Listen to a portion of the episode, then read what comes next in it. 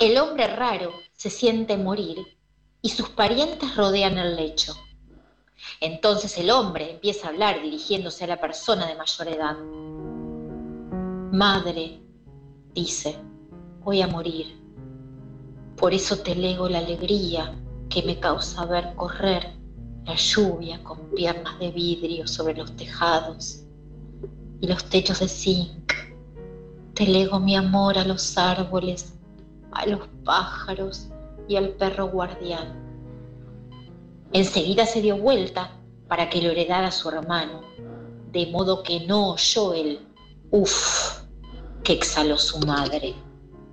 Hermano, prosiguió el moribundo, te lego mi respeto y aprecio por todos los hombres que fueron mis hermanos, aunque no de sangre, porque la humanidad ha dispuesto que seamos hermanos, cuantos en ella existimos. Enseguida se dio vuelta para que lo heredara su novia. Por ello no oyó el uff que exhaló su hermano. Novia, te lego los barcos pintados, aquellos que en la jarcia sueltan banderas de gaviotas, aviones con trazos de nubes, trigales con ríos de oro, los árboles corpulentos de mi infancia en los cuales grabé tu nombre antes de conocerte. Ahorré para vos las monedas de metal puro de mis versos y mi corazón, que es el rubí de más quilates, duro y delicado a la vez, el trépano de sabiduría con el que conseguí horadar el hueso frontal de la ignorancia, para que desde dentro el luminismo mostrara el porqué de la razón pura. Esta vez la expresión de desprecio y desencanto fue tan ruda que el agonizante percibió el uff como viento desatado huracanado.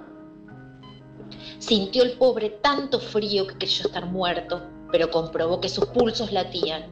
Decidió fingir, entonces oyó, este imbécil nos ha tomado el pelo, nunca sirvió para nada. De mis hijos fue el más tonto, boca abierta como esperando que las cosas le cayeran del cielo. Yo dejé a un pretendiente dueño de un almacén, ahora muy rico, solo por este infeliz. El moribundo abrió los ojos cansados. No he podido dejar más, no he podido, ya sé, van a olvidarme. Impresionados los parientes, callaron formando un grupo de frente común. Deseaban que de una vez el agónico subiera al cielo o bajara al infierno, pero que no nos mirara de tal manera. El agónico, que era poeta y bohemio y también rebelde, empezó a temblar Luego, accionando como alguien que se quita un vestido, finalmente dijo, pisoteen, pisoteen. Y cual un saco viejo cayó los pies de los deudos, lo que revistiera los huesos del hombre raro. Restó un esqueleto.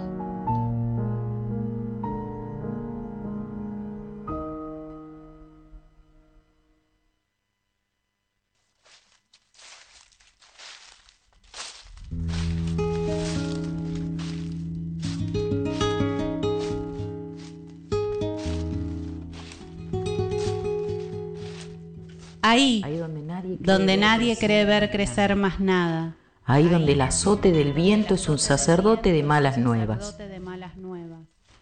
Ahí donde chorrean las ausencias y uno cree ver verdín. Ahí donde otro beso furtivo huye, huye, huye barrilete abajo. Ahí donde no importa el apellido del nuevo herido. Ahí Ahí donde ni el chat desachata la soledad. Ahí, ahí, ahí, Amapolas en las rutas.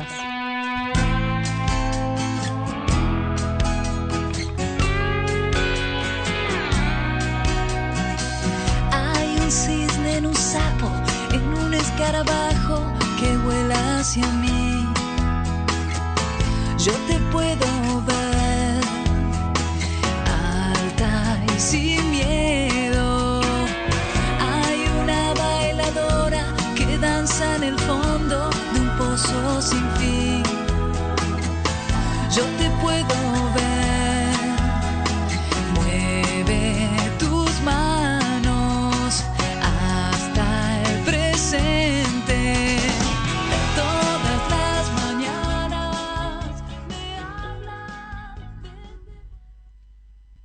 Hola. ¿Hablo con Aurora Venturini? Eh, sí, señorita. ¿Usted se presentó con el seudónimo Beatriz Poltrinari al concurso Nueva Novela? Eh, sí, señorita. Me presenté con las primas. ¿Sabe que quedó entre las 10 finalistas? Oh, no, pero... ¡Ay! Sería muy importante que mi novela ganara el premio. ¿Sabe por qué? Porque las primas soy yo. Agua de una sed, mano de una vez. Todas las mañanas me hablan desde vos. Cada lago de ausencia que me Otro lunes de Entre Amapolas. Bienvenidos, bienvenidas a Radio La Colectiva 102.5. Sole, Buenas noches, nochecita. ¿Qué nochecita hoy? Buenas, buenas noches para todos y todas. Eh, un programa cargadísimo con un súper, una súper personaje. eh, Sí, que, sí. ya dijimos su nombre, ¿no? Apareció, apareció hoy el nombre. eh, hicimos una mini ficción de una charla telefónica que existió Que existió. entre Aurora, Aurora Venturini y Liliana Viola, que ya vamos a ver quién, ¿Quién es. es? Y al inicio, antes de la apertura del programa, escuchamos un cuento de Aurora que se llama Uf. Uf, es un cuento de lo último que escribió Aurora, que está en Cuentos Secretos, que lo editó Tusquets. Y entre varios libros, varios cuentos de este libro está Uf, que es un cuento, bueno, de un moribundo, ¿no? Sí, entonces, vamos a hablar de una escritora, Eh, sí, de una escritora. Aurora Venturini. ¿La conocen? ¿No la conocen? Ya está abierto nuestro chat en vivo en www.lacolectiva.org.ar para que nos digan si leíste Aurora Venturini, qué leíste, si no la conoces y hoy te estás enterando de quién es esta gran escritora que ya no está entre nosotros No. y nosotras, pero que vivió muchos años. Estamos teniendo amapolas que viven muchos años. Amapolas longevas. Muchas. ¿No? Amapolas con vidas muy tremendas. Tita Merelo vivió hasta los 90 y, pico. Y Aurora también vivió hasta los 92 años. Eh, bueno, mucho más cercana en el tiempo que Tita Merelo, con una historia súper cargada de una historia social argentina también, que le atravesaron un montón de cosas a esta mujer, a esta súper escritora, novelista, cuentista y poeta argentina de La Plata. Hasta Sí, ahora vamos a decir eso. o sea, y que se hizo conocida de grande. Muy grande, a los 82 años. O sea, ¿qué hizo existía ella antes, Claro, ¿no? ¿Qué hizo antes? Mucho. Muchísimo. Pero recién se comienza a conocer a partir de uno de sus libros que ya vamos a ver qué pasó. No queremos adelantar mucho. es como muy. eh, que la atraviesa muchísimo. Así que bueno, te puedes comunicar a través del chat en vivo. Vas a www.lacolectiva.org.ar y nos dejas cualquier mensaje, comentario que tengas sobre Aurora Venturini. ¿La conoces, no la conoces? Nos puedes seguir en Instagram en entre.amapolas y ahí vamos a ir subiendo todos los programas que hicimos, las promos de, lo que viene. Eh, ya tenemos todas las vías de comunicación abiertas para que nos puedas dejar tu mensaje. La idea también es que nos digan si la leyeron y qué les parece, porque una vez que se lee Aventurini, ya no volves a ser la misma persona. Exacto. Te atraviesa de una manera en que no podés ser la misma persona a través de la lectura de Aventurini. No Y- digamos más nada, No, no, no, porque estamos perdón. diciendo de todo. Sí, sí, sí, sí, Pero me sí. gustó eso. Ten en cuenta la escritura y el lenguaje que tiene si leíste algo de ella y si no te vas a enterar algo de su vida y de su obra en una hora de programa hasta las 9 de la noche por Radio La Colectiva. Y si no te puedo asegurar que a las 21 vas a querer leer Aurora Venturini si Ya. no lo hiciste antes. Me encanta. Bien, vamos con un primer tema musical Dale. y ya empezamos con todo a meternos en el mundo Venturini. ¿Qué trajiste, Mi? Vos sos la curadura, curaduría del eh, musical del sí, programa. Me gustó porque ¿Qué- una amiga Silvia nos dijo, Sí. muy buena la curaduría musical y me gustó. Y sos vos. Porque elegimos temas que tengan relación con la amapola elegida, en lo posible. Sí. Obviamente el lunes pasado tuvimos a Tita y pusimos todas las canciones Bueno, de Tita. sí, Pero a veces con una escritora, bueno, ¿qué ponemos? Y queremos anunciar que Jorge Drexler acaba de sacar un nuevo disco. Apa, mira. Hoy ya los estrenos son por plataformas de streaming, ya no tenemos el disco de pasta dura ni el No. CD. Hoy ya si vas a Spotify vas a encontrar el disco entero de Jorge Drexler que se llama Tinta y Tiempo, cuyo eh, uno de sus temas principales tiene el mismo nombre que su disco. Ajá. Entonces hoy trajimos ese tema que se llama Tinta y Tiempo del nuevo disco de Jorge Drexler con el mismo nombre. A ver. Así que estamos, es un estreno porque hace muy poquito que salió este disco. Vamos a ir con un nuevo tema del uruguayo Jorge Drexler. Tinta y tiempo.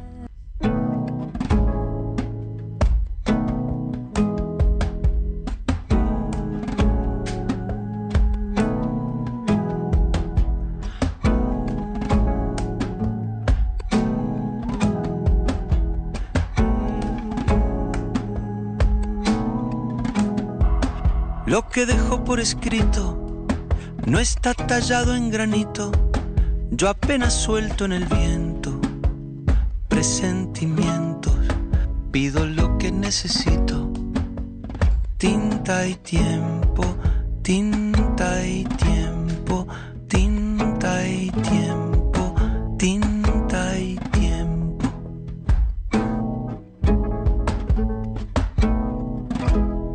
pero me cuesta esperar y cuando toca decantar lentamente lo que siento, yo me impaciento, luego lo vuelvo a intentar. Tinta y tiempo, tinta y tiempo, tinta y tiempo, tinta y tiempo. Nunca sé por qué, ni cuándo.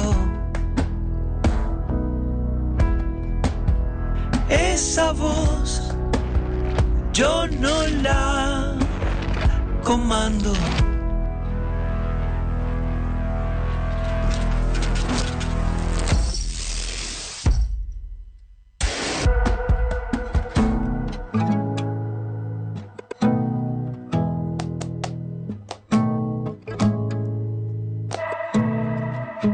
Y al final siempre ando a tientas, sin brújula en la tormenta, pero tras el desaliento, cada cuento, si ha de pintarse, se pinta. Tiempo y tinta, tiempo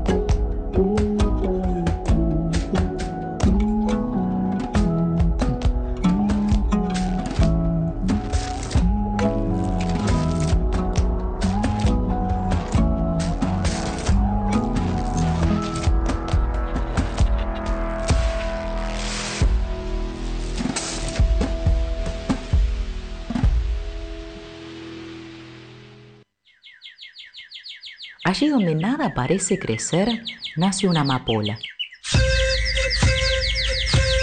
y otra.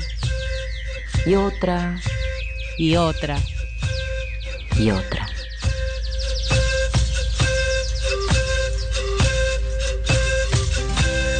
Entre amapolas.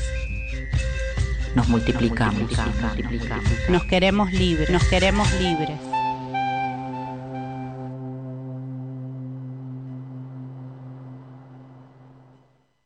Yo soy Aurora Venturini, escritora por fatalidad. Escribí más de 50 libros, la mayoría me los he pagado yo. Y lo primero que escribí fue un poema para mi mamá. Mi mamá dijo seguramente que lo copió, no creyó. La maestra sí creyó que lo había hecho yo. Y después seguí escribiendo siempre.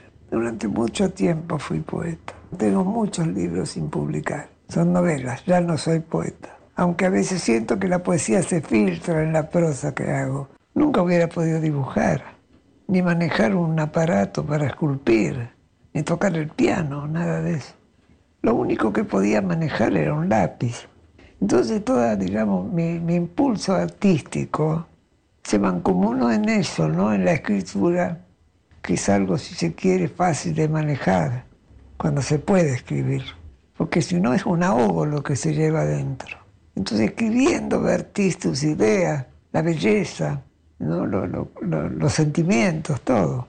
Por eso empecé a escribir, porque necesitaba comunicarme por medio de la escritura.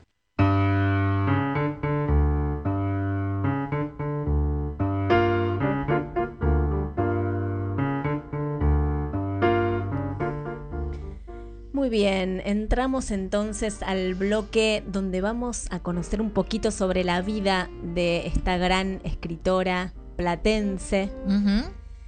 Aurora Venturini, que como dice ahí se desahogó de una forma bastante monstruosa, ya vamos a ver, pero mm, eligió la escritura, esto de que su única herramienta era el lápiz, era lo que le salía a hacer. Bueno, como dice ahí en el audio, escribió más de 50 libros en toda su vida. Aurora nació entonces el 20 de diciembre de 1921 en la ciudad de La Plata, provincia de Buenos Aires, y fue hija de Juan Venturini y Ofelia Melo. Ofelia Melo era maestra, Juan Venturini ya vamos a ver que era un padre que tenía caballos, la abandonó, o sea, la- la- las dejó, tenía hermanas, Aurora, las dejó y se fue, después vuelve, ahora vamos a contar un poquito más sobre algunas situaciones del padre.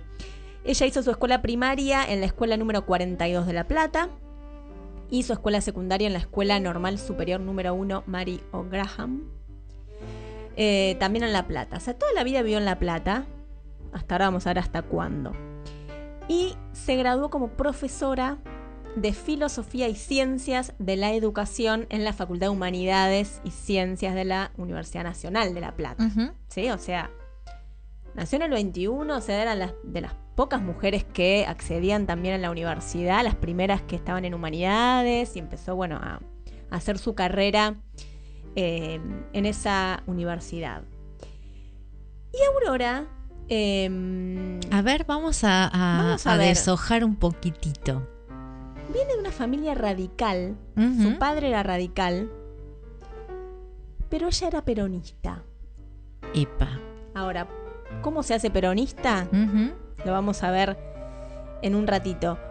Pero ella trabajó mucho tiempo como asesora en el Instituto de Psicología y Reeducación del Menor, donde conoce a Eva Perón. Ah, ah, ah, ah. Ella conoce a Eva Perón, se hace muy amiga de Eva Perón, compañera de Eva Perón, y conoce obviamente a Juan Domingo Perón. Antes. Antes, entonces, viene de familia radical, pero el padre la echa de la casa cuando se entera que ella es peronista. Ella dice, mi papá me echó de casa, me expulsó de todo cuanto supo que yo estaba con el peronismo. Él nos había dejado y volvió un día solamente a eso, a echarme. Después volvió a irse. No sé dónde ni cuándo murió. Una relación complicada con el padre.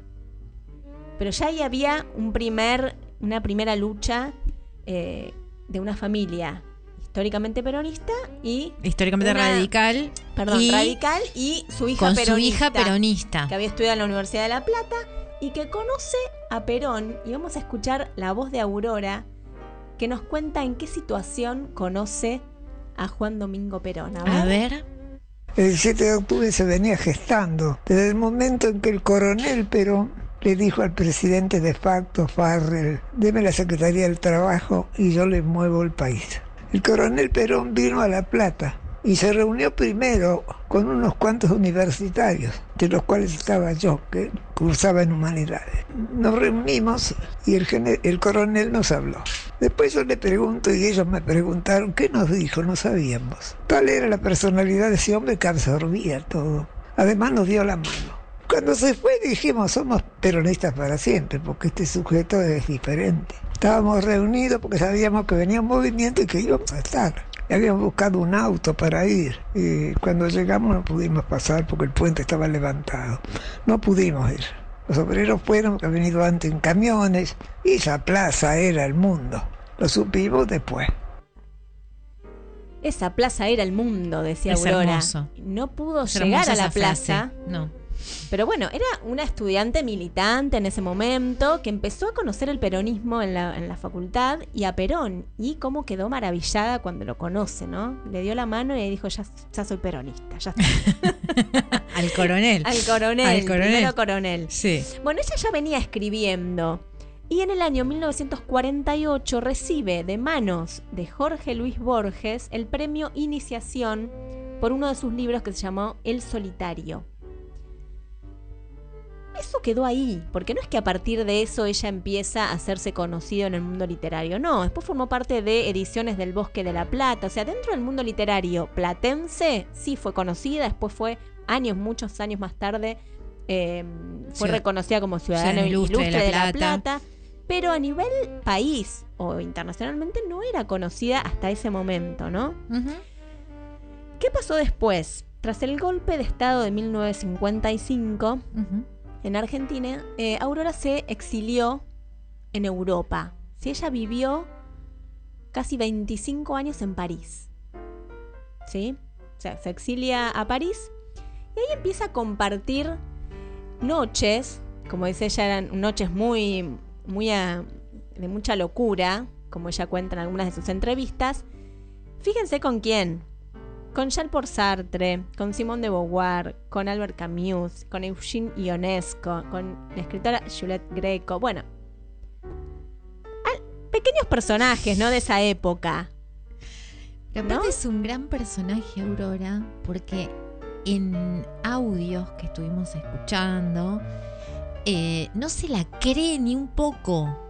No, y era amiga de Simón de Beauvoir. O eh, sea. Exacto, conocía, estaba con ellos. Eh, bueno, estudió en la universidad psicología. Eh, psicología en la Universidad de París y vivió con la escritora Violette Leduc, no sé francés, no sé si es Leduc. bueno, no importa, acá somos. O sea, se codió con el mundillo del existencialismo parisino. parisino o sea, impresionante. Sí, sí. Pero quedó ahí, esta cuando habla del tema, no es que te dice, ah, porque yo fui amiga de Simón. No, como que fue su historia de cuando vivió en París 25 años, ¿no?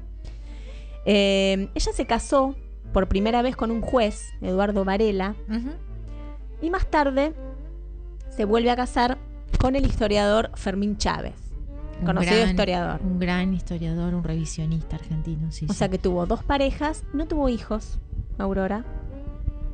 Así que em, estuvo casada dos veces y cuando regresa a Argentina se dedica a dar clases de filosofía. ¿En dónde? En una escuela secundaria de Banfield. Pero bueno, porque todavía no había alcanzado la fama como escritora. Ella mientras escribía libros, digamos, escribía, Digamos, la, la o sea, aclaremos que eh, era una laburante, digamos, ¿no? Era una trabajadora. o sea, si no vivía de su trabajo como profesora de como profesora digamos eh, no vivía o sea no tenía dinero no había alcanzado una fama mundial mm, más allá de que era amiga de tal y de cual y había vivido 25 años en París claro bueno en París lo que cuentan es que ella hizo em, traducciones y escritos eh, literarios de crítica literaria sobre diferentes poetas, eh, por ejemplo, Isidore Ducas, el conde de La Tremont, François Villon, bueno, montón de, poetas de allá que ella hizo, traducciones de sus obras al español y eh, trabajos de crítica. Y esas traducciones le valieron el- la condecoración de la Cruz de Hierro otorgado por el gobierno francés. O sea, en Francia sí la reconocieron como una traductora que hizo buenos trabajos en relación a artistas de allá. Eh, o sea, cuando estuvo en París se dedicó a eso, volvió a la Argentina y se puso a dar clases.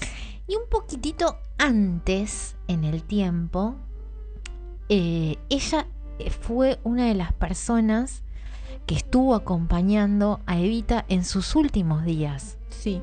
Y conoció mucho a la familia Duarte.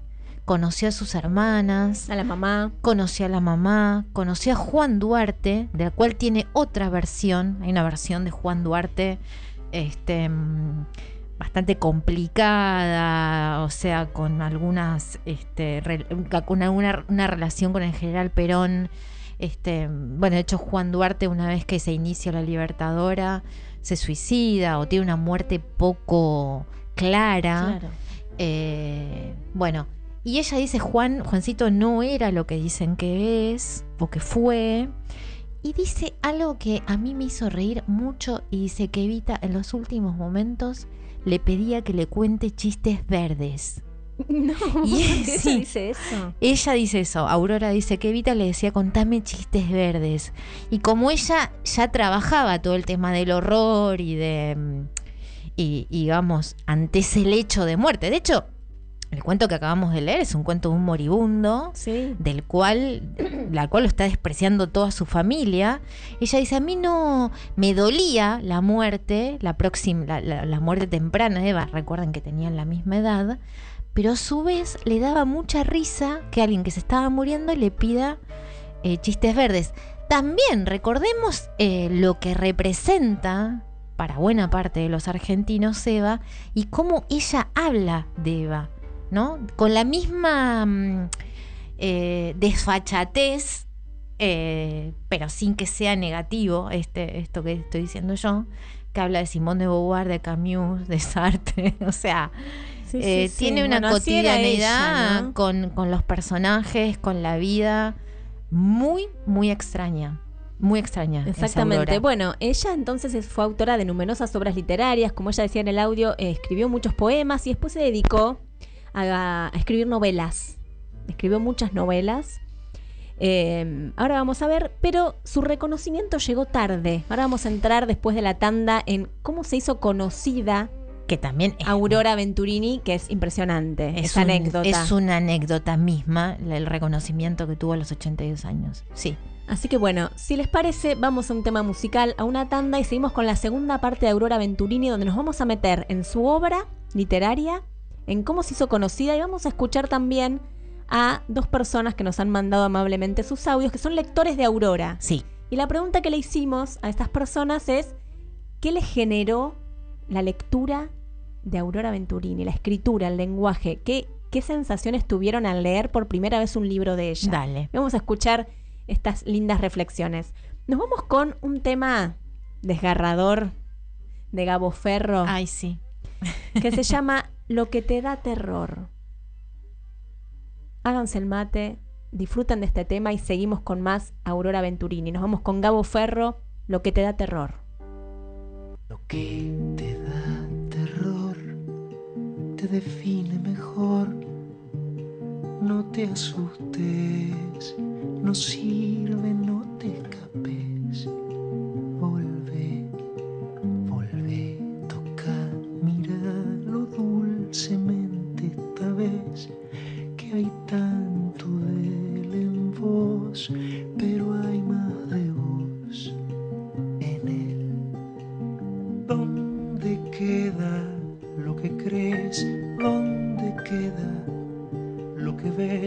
¿Dónde se irá? Si se va, ¿dónde se fue? ¿O será que ya no está? Si hay Dios, si hay amor, si hay vida después, si hay mundo, si hay hoy, hay mañana y tal vez, si hay ayer, si hay recuerdos, si hay de haber o hay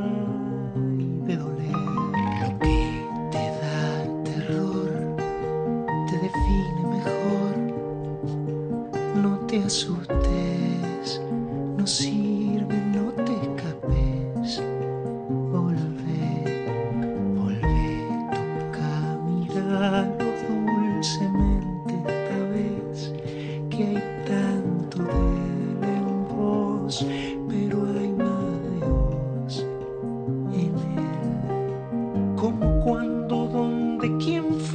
quién será, quién ha sido y por qué el frío, la pasión, la vejez, el amo, el esclavo y el dolor de reconocerse atado, golpeado, libre, liberado, culpable, culpado, al frente, al costado de quien no se larga por miedo a quedarse solo, abandonado.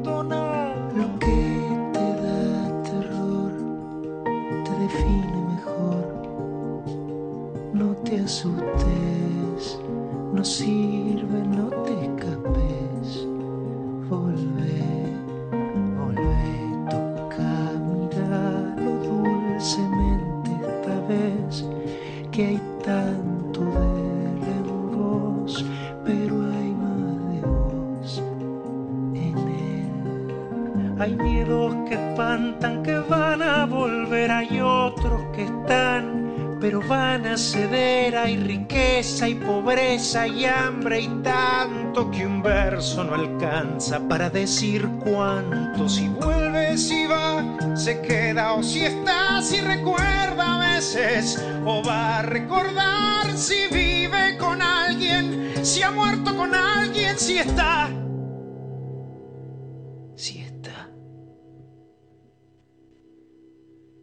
Lo que te define mejor. No te asustes, no sirve, no te escapes. Volvé, volvé, toca, míralo dulcemente esta vez, que hay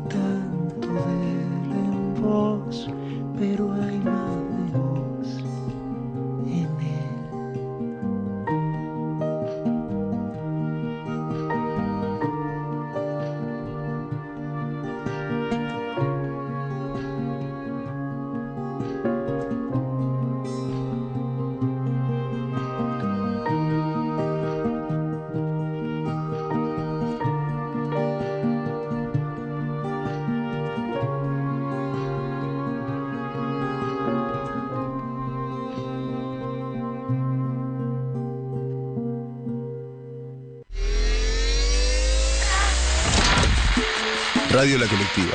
FM 102.5. Construcción participativa. Comunicación alternativa.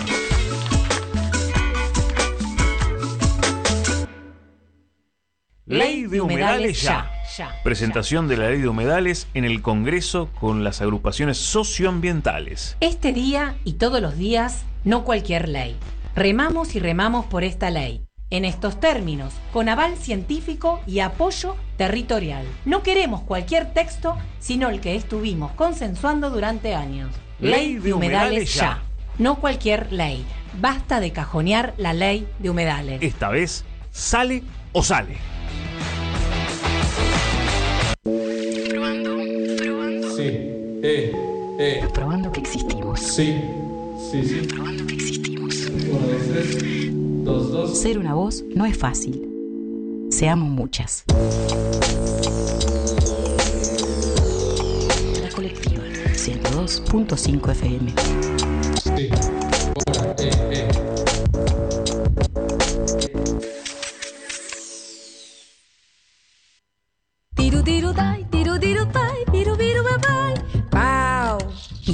Mujeres que resistieron en el tiempo. Nombres ocultos entre bambalinas. Diálogos que hoy se encienden en el cuchicheo de las que están vivas. Escucha entre amapolas. Los lunes a las 20 horas. a las 20 horas Por Radio La Colectiva. por Radio La Colectiva.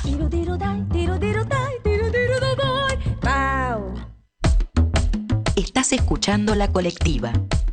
Comunicación alternativa. Construcción participativa.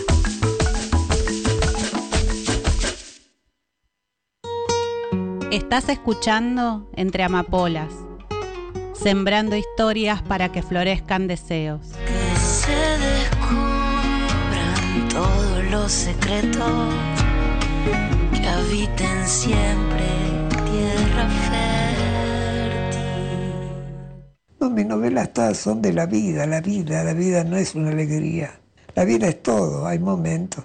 Y la felicidad no existe. Tal vez fue algo que sentí una vez que lo pongo en el cono, en una calle de Sevilla. Las calles de Sevilla son angostitas, de manera que las casas casi se tocan, algunas, ¿no? Y el perfume de los claveles y de las rosas, mareante, y con rejas, todas con verjas. Y alguien dentro de la casa estaba tocando algo, pero creo que de Sarasate. Y me quedé parada con una sensación de, de entre alegría y nostalgia, pero hermosa, de una dulzura. Eso debe ser la felicidad. Pero duró un minuto.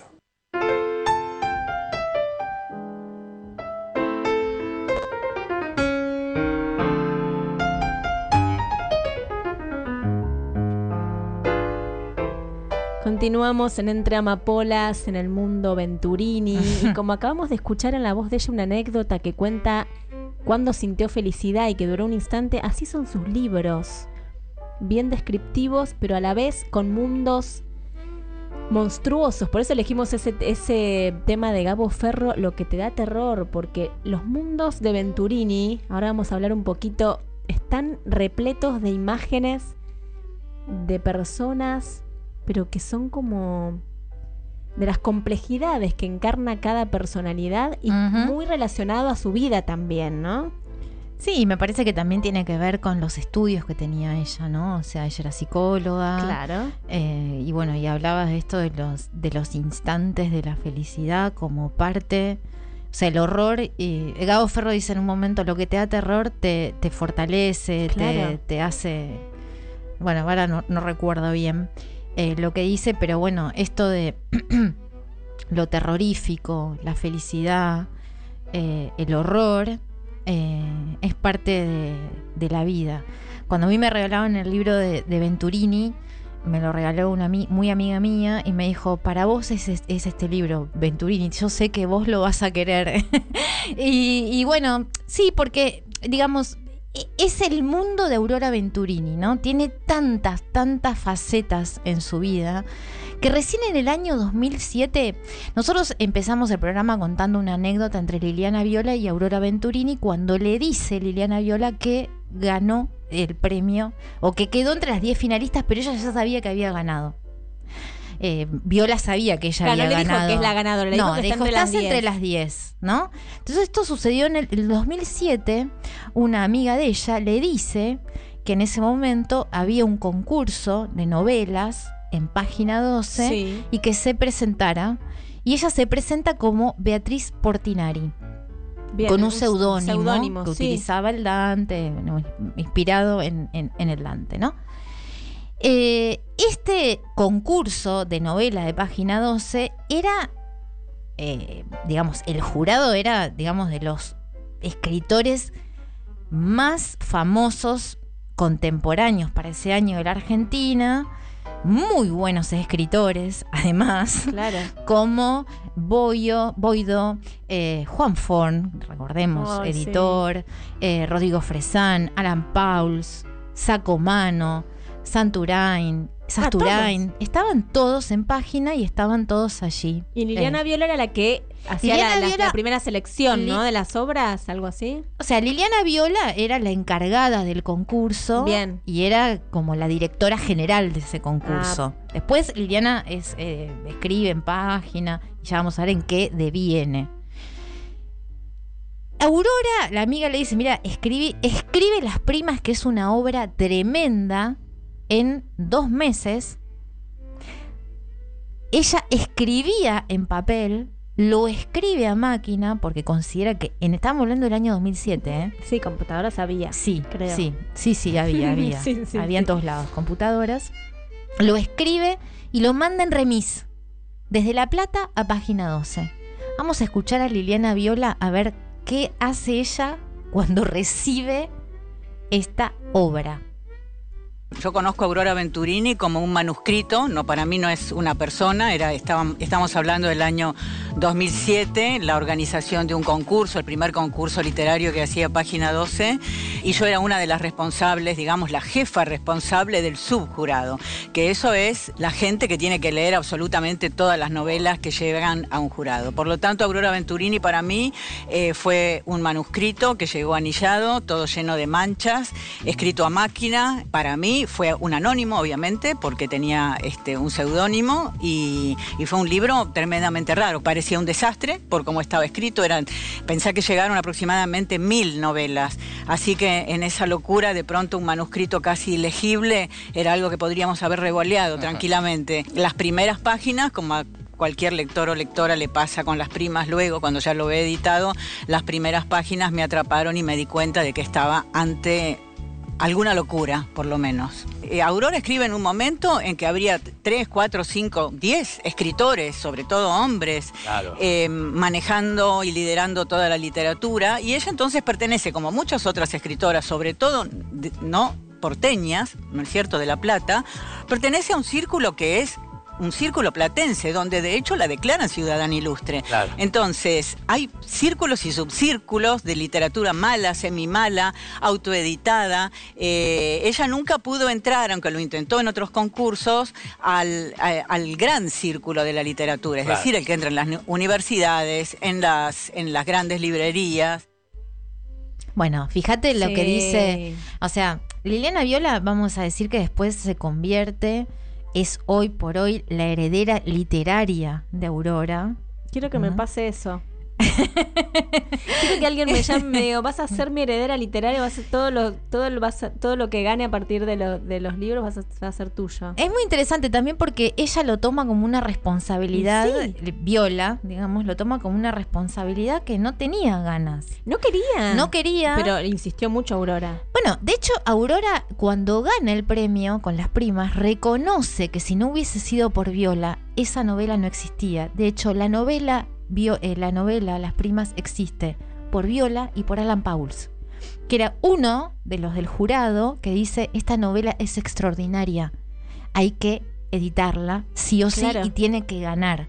Después Porque no, eh, no respetaba los, los requisitos del No. concurso. O No, sea, no, Llegó aparte- anillado, todo eh, borroneado, qué sé yo, con máquina de escribir. lo- Podrían haber dicho esto no entra y no lo lo mandó con un remis. Genial. ¿Entendés? O sea, nadie lo llevó ni siquiera en mano al, al diario. El remisero podía perderse, lo podía. Tenía o sea, que pasar. Tenía que pasar. Ella tenía 82 años. En un momento Liliana le dice: Bueno, ¿lo escribiste? ¿Dónde escribiste esto? Porque aparte es la primera vez que ella escribe algo a máquina entero. Ella siempre escribía en papel. Entonces le dice así vagamente como, bueno, lo escribí acá, en el patio de casa, a veces a la mañana, a veces a la tarde. Tampoco había, viste, qué sé yo, los escritores y las escritoras tienen como, bueno, son medios vanidosos, tienen momentos de Sí, escritura sí. y de inspiración y qué sé yo. Y ella le dice, en definitiva le dice, cuando en la anécdota ella dice, las primas soy yo, es la historia del horror de su familia. O sea, son personajes que existieron. Yuna O sea, es ella, o sea, la protagonista es ella. Eh, entonces si se tiene que ganar por esa razón, porque es el horror de mi familia. Eh, pero bueno, nada, si querés y si quieren, después seguimos, pero contamos qué les parece a los a nuestros compañeros y compañeras lectores de Aurora y en especial de las primas, qué les pasó cuando leyeron las primas. Bien, vamos a escuchar entonces a um, Zoilo Garcés. A ver. Oyente de nuestro programa y lector de Aurora Venturini. Él es productor, es actor y dramaturgo también. Y nos dijo esto sobre qué le pasó cuando leyó Las primas de Aurora Venturini. Les voy a contar lo que me generó a mí la lectura de Las primas de Aurora Venturini. Por un lado me sorprendió, me pareció muy como muy tremendo el universo en el que ella despliega su literatura, porque son personajes que están un poco más allá de los bordes de, de lo que uno está acostumbrado a entender como quizás lo marginal eh, o lo profano. Hay mm, una, una lectura o un, trabajo muy sórdido y muy tremendo y, en ciertos, en algún lugar, eh, increíble, pero a su vez con una crudeza y con un realismo tan grande y tan atroz que se vuelve absolutamente verosímil lo que Venturini cuenta en su literatura, sobre todo en las primas en estos universos tan espantosos de mujeres eh, que viven como en el borde de la en el borde del horror o dentro del horror, pero que a su vez en el personaje de Yuna, con una lectura tan descarnada de, de la, de la realidad y con un entendimiento tan, tan particular, eh, vuelve en el mundo de su pintura y de su arte y de su descubrimiento como, como artista y como pintora, un lugar de, luminosidad y, y en el que uno a veces encuentra un poco el aire que todo el contexto nos va quitando. Hermoso de lo que escribe Venturini. Bien, ahí escuchamos a Zoilo entonces. Eh, hablan mucho ¿no? de, del horror de los personajes, pero a la vez de personajes eh, reales, Sí, sensibles. Sí, ¿no? son, es la historia de tres mujeres. Sí. Eh, una es enana, eh, trabaja, digamos, es, es, es pintora y, y toda, todo el horror que vive, la marginación que vive en su vida, lo transforma en, en arte, digamos. Pero esto no es algo em, delicado ni romántico, No, no. es eh, eh, el horror mismo de, de tres mujeres que viven muy mal eh, y la historia con dos hombres, ¿no? Una de ellas también trabaja de prostituta, Una hermana discapacitada. una hermana discapacitada y lo interesante me parece de Venturina, y que Zoilo lo dice también, es cómo este horror se incorpora a la cotidianeidad y no te hace, em, no provoca el rechazo. Hay situaciones de lectura de horror que automáticamente eh, que, que- que tocan la perversión Claro. y automáticamente te, te- te llevan a un rechazo, digamos. Acá ¿no? como que entras en ese mundo. Acá entras en este mundo como parte de la vida cotidiana Claro. de esta familia, eh, de la cual después vamos, o sea, sin ningún tipo de, de incógnita, enseguida Venturini dice, es, soy yo, es mi familia, Sí, son sí. mis... Bueno, esto... ¿Es verdad que lo escribió sin signos de puntuación? Hay, hay muchos párrafos que no tienen signos de puntuación, sí. Eh, por eso, eh, digamos, está editado, ¿no? O sea, cuando Sí, sí. me imagino pobre Viola, que lo tuvo que leer por primera vez. Eh, pero sí hay, hay gran cantidad de párrafos extensísimos que no tienen ningún tipo de puntuación y ella misma dice que si ponía puntos se frenaba la escritura. Claro, ella Entonces como tiene que, ser sí, así, sí, sí. ¿no? Respetó como Eh, esas, esos impulsos hay que tuvo. escritores y hay escritoras que escriben de esa manera. Eh, es muy difícil de leer y es muy difícil de entrar en el, en el, en el sonido y en, el, en- y, en, y en esa... Porque, digamos, para algo están los puntos y las... Sí, sí, Pero bueno, me, yo me imagino esos grandes editores que tenían el concurso, Ah, impresionante. como Sacomano Form, leyendo esto por ¿Y primera esto vez. habrán dicho. Tenemos un audio más Dale. de otra lectora de, de Venturini, Agustina Aberman, que ella es directora mm, audiovisual, actriz también, y que nos va a contar qué le sucedió cuando leyó otro de los libros de Aurora Venturini. A ver. Cuando empecé a leer El marido de mi madrastra, de Aurora Venturini, eh, empecé a tener una sensación de entrar en un, como en un mundo paralelo bastante horroroso eh, y al mismo tiempo maravilloso, porque esos personajes hablan, hablan del, del- horror, hablan de, de- la mierda y de lo fantástico que hay en eso. Hay como una especie de de locura todo el tiempo, de algo muy descentrado y al mismo tiempo es todo muy cotidiano, son, son cuentos muy, eh, muy actuales, pero personajes eh, como el lado B de los personajes, el lado más oscuro de los personajes, quizás. Y nada, la verdad que es fascinante, que yo quedé muy fascinada y con ganas de leer más.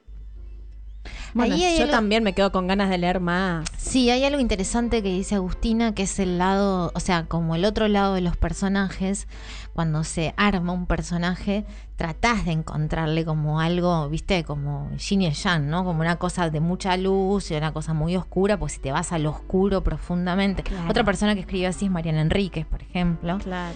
Em, pero bueno, toca más las perversiones y, y- y- y escribe de otra manera que no es Venturini. ¿Sabes con qué lo relaciono? Silvino Ocampo tiene algo de esto también en sus cuentos. Sí, ¿eh? No sí. sé. Tiene. Lo que pasa es que. Y ahí va, qué sé yo. eh, Venturini tiene una cotidianidad más popular. Claro. Venturini tiene una cotidianidad más popular. Te habla de una cosa más, qué sé yo, este moribundo que la madre le decía, te dejé porque... Y te podría haber, eh, digamos, te, viniste vos y yo me podría haber casado con el almacenero y hoy estaría podrida en plata. Claro, claro, claro. Eso no salía tal vez en, en, en Ocampo, eh, que, que tenía como, que, que veía, que, que hablaba mucho de las clases populares, eh, sobre todo de las clases eh, este, populares del campo, de- y que hablaba de sus sirvientes. En el caso de Venturini... Claro, son vidas muy diferentes, Son vidas ¿no? muy diferentes, pero sí, bueno. Pero entran a mundos donde, Silvina donde Ocampo la hablaba de. Sí, Silvina Ocampo hablaba de los abusos Claro, en niños, por cual. ejemplo. Hasta ella misma dice que puede, digamos que hay una auto, hay auto, una autorreferencia a eso, ¿no? Y hay un cuento eh, de Venturini que me parece eh, muy eh, apropiado en este sentido, en, que se llama Rebeca, que ella entierra a su amiga en un malbón de su, de su patio, ¿no? Está su amiga Rebeca en el, en el, en el balbón. Y, y le habla todo el tiempo al malbón. Claro. Y este, por ahí pasan los gatos.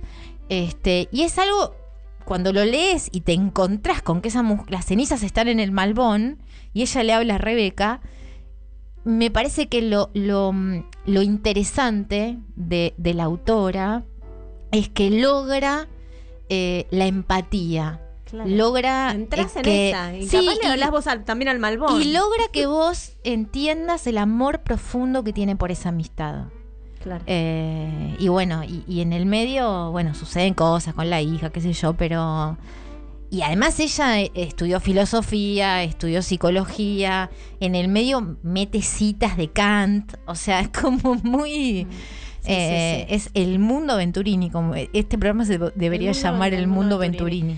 Bueno, em, nos queda un bloque de recomendaciones, así que quédense que nos queda un documental sobre su vida, tenemos podcast con cuentos de ella, tenemos, bueno, varios de los libros que vamos a nombrar acá, pero bueno, hablamos mucho de las primas porque es el con el cual ella ganó un premio y se hizo conocida. A los 82, 82 años. años. Nos vamos con un tema de la banda Churupaca que se llama Riego mi sombra. Y esto que hablamos un poco del terror, las sombras que ella fue como iluminando y regando todo el tiempo. Nos vamos con un Churupaca, Riego mi sombra. Ya volvemos.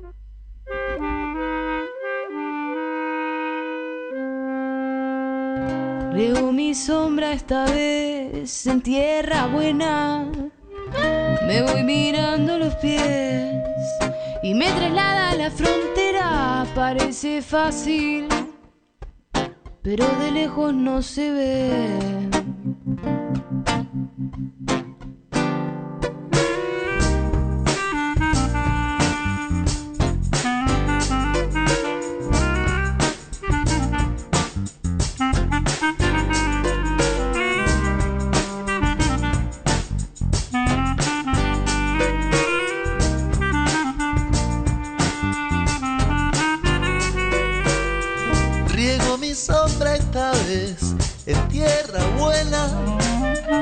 Me voy mirando los pies y me traslada a la frontera. Parece fácil, pero de lejos no se ve.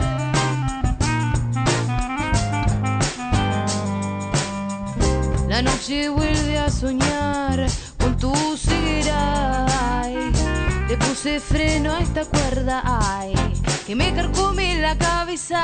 Mal de amores, madre de mis dolores.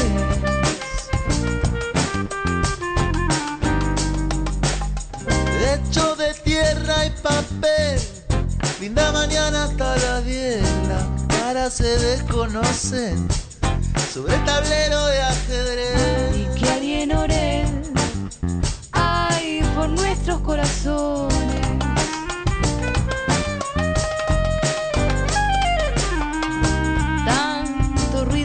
done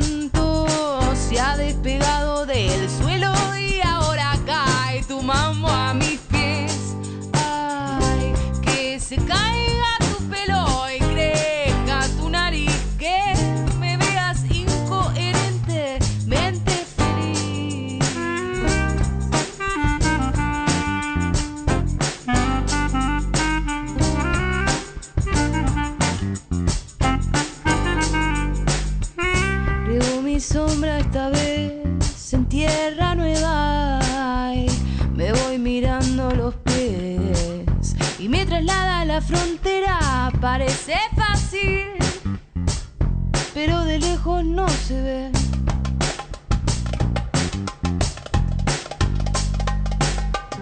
La noche vuelve a soñar con tu ceguera. Le puse freno a esta cuerda ay, que me carcome la cabeza. Mal de amores, madre de mis dolores.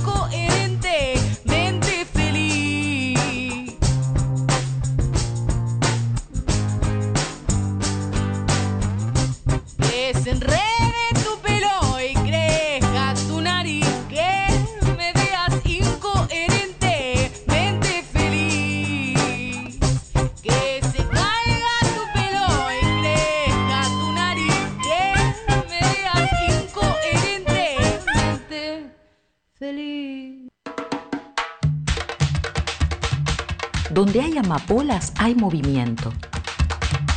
Solo crecen en suelos revueltos. Donde hay mujeres Donde hay mujeres, hay resistencia. hay resistencia.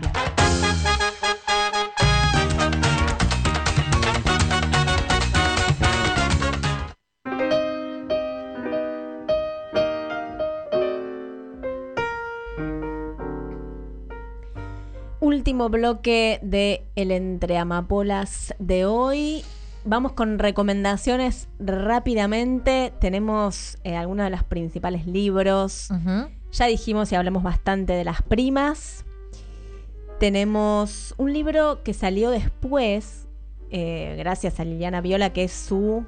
¿Qué vendría a ser? Dijimos, Heredera literaria. Qué hermoso ser heredera literaria. Encima es Bueno, lindo ser heredera y sí, literaria. y sí. sí, sí, sí. Pero bueno, ella, ella como es muy dijimos, generosa, además. sí. Este, eh, la verdad que cada vez que puede, bueno, por supuesto, habla de, de, de Venturini. Del legado. Eh, Pero es- hace donó pocos- muchísimos libros a bibliotecas populares. eh, Eso está bueno. Y la verdad que.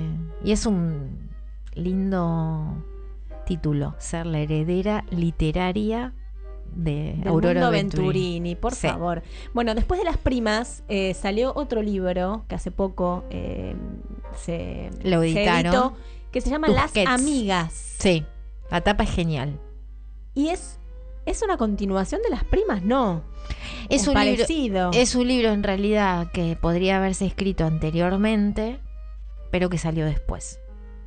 Claro, en época, digamos.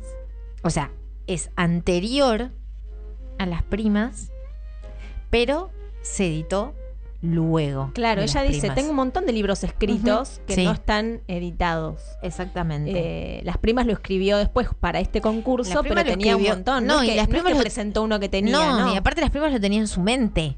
Nada, impresionante.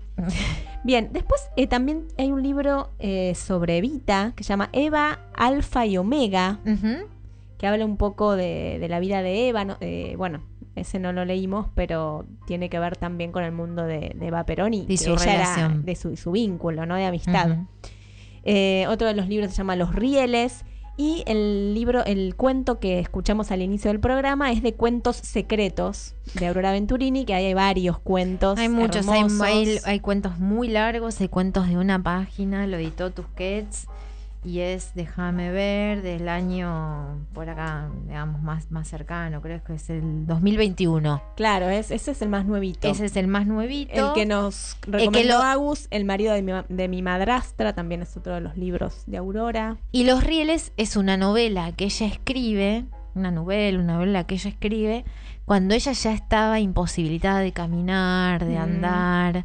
Eh, y bueno, es un poco su vida más, este, los últimos años este, de su vida y cómo ella se sentía con ese andar, digamos, que no podía. Bien, hay un documental. Tenemos, eso te iba a decir, tenemos un documental que no pudimos ver, esa es la verdad. La- si hay una verdad, esta es Pero la no porque verdad. no tuvimos tiempo, porque no lo encontramos. No lo encontramos, la verdad. Va- tenemos que hacer una, una denuncia. Queremos, a- sí. Documentales argentinos tienen que estar disponibles. Y Yo para mí en la página de Cinear, más cuando son coproducidos por el Inca, bueno. Este documental se estrenó en el Bafisi. Se estrenó en Bafisi, estuvo un tiempo en Cinear. Eh, se llama eh, Beatriz Portinari, un documental sobre Aurora Venturini y hay unas anécdotas geniales. En un momento eh, Ella aparece en el documental, porque ella vivía todavía. los- sí, sí, claro. Los directores son Fernando Krapp Agusti- y Agustina Massa. Lo hicieron en el año 2013 con financiación del Inca y es un documental de 74 minutos.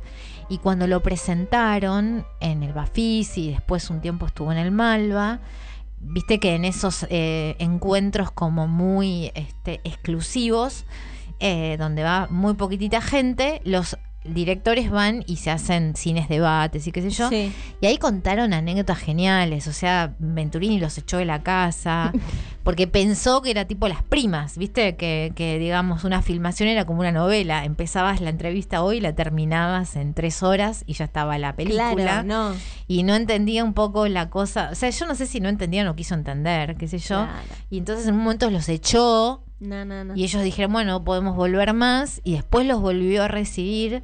Y, bueno, y ahí cuenta. Y, están como las imágenes en el tráiler de, que se ven las fotos de Venturini como en, en- en una pared de su casa y al lado de un microondas.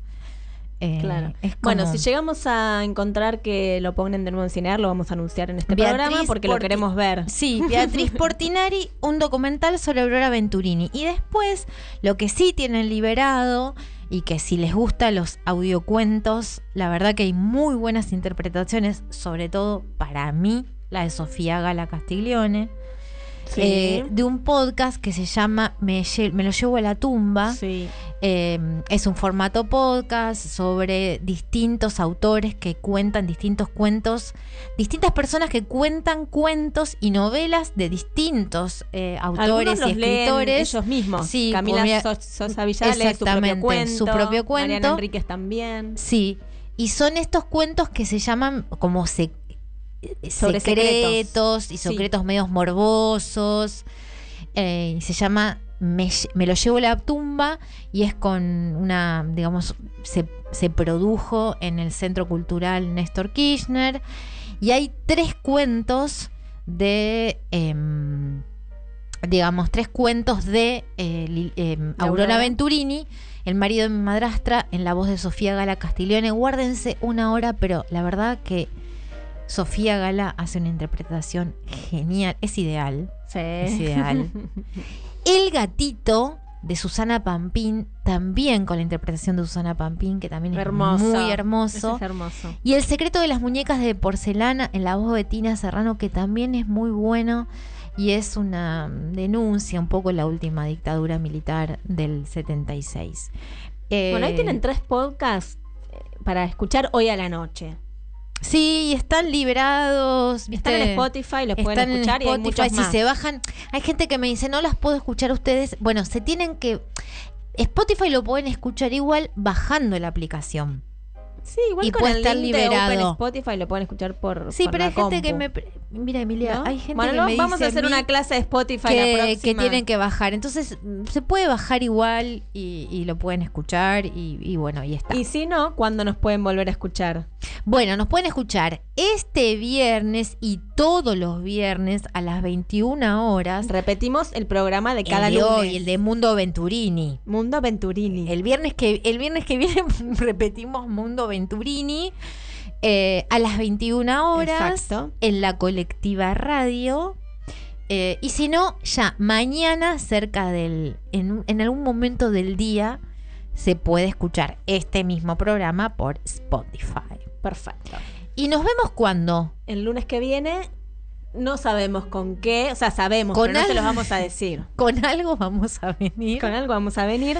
Eh, quiero sal- saludar a Alan Light, que Sí, nunca lo saludamos. nunca lo saludamos, que es nuestro operador, que lo queremos un montón, que nos ayuda en todo. Qué bien que opera Alan Glide. Sí. Bueno, Bien, nos vamos con un último tema sí, a ver. de la gran loca de Liliana Felipe, porque está loca, pero la Está amamos. muy loca, sí, pero. Con el tema son lo que son, porque los personajes de Aurora Bertolini son, Son lo, que, son. Aurora es lo que es y lo muestra en sus libros y la, la queremos. Y no se quería esconder, ¿eh? No, no se quería esconder. esconder. No, no, no, no. Así que nos vamos con el tema de Liliana Felipe, Son lo que son, y nos volvemos a escuchar en vivo el lunes que viene por Radio La Colectiva a las 20 horas. Son lo que son, Liliana Felipe.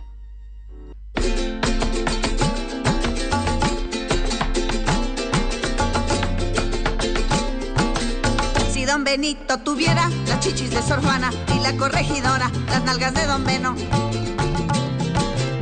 Si don Benito tuviera las nalgas de Sor Juana y la corregidora, las chichis de don Beno.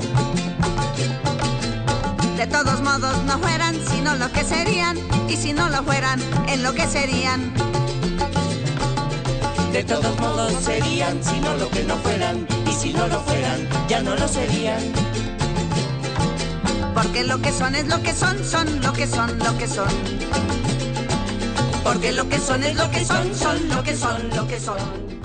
Interrumpimos a Liliana Felipe para leer dos mensajes que nos llegaron Por y no habíamos favor. visto. Uno es de San Germain que nos dice qué interesante el entramapolas de hoy y María Isabel que le mandamos un gran saludo nos dice felicitaciones por el programa. Una hora está quedando corta para compartir con estas magníficas amapolas. Es verdad, nos quedamos cortas y te interrumpimos hasta el tema Y final. nosotras también somos lo que somos, que interrumpimos todo y volvemos. Así que ahora sí, definitivamente los dejamos con Liliana Felipe. Vamos. Si no lo que serían, y lo que no fueran, ya no lo serían. Porque lo que son es lo que son, son lo que son, lo que son. Porque lo que son es lo que son, son lo que son, lo que son. Somos lo que somos cuando estamos contentos con lo que somos. Y si no lo somos, lo seremos para hacer lo que queremos. Seamos lo que seamos. Somos lo que somos cuando estamos contentos con lo que somos. Y si no lo somos, lo seremos para hacer lo que queremos. Seamos lo que seamos.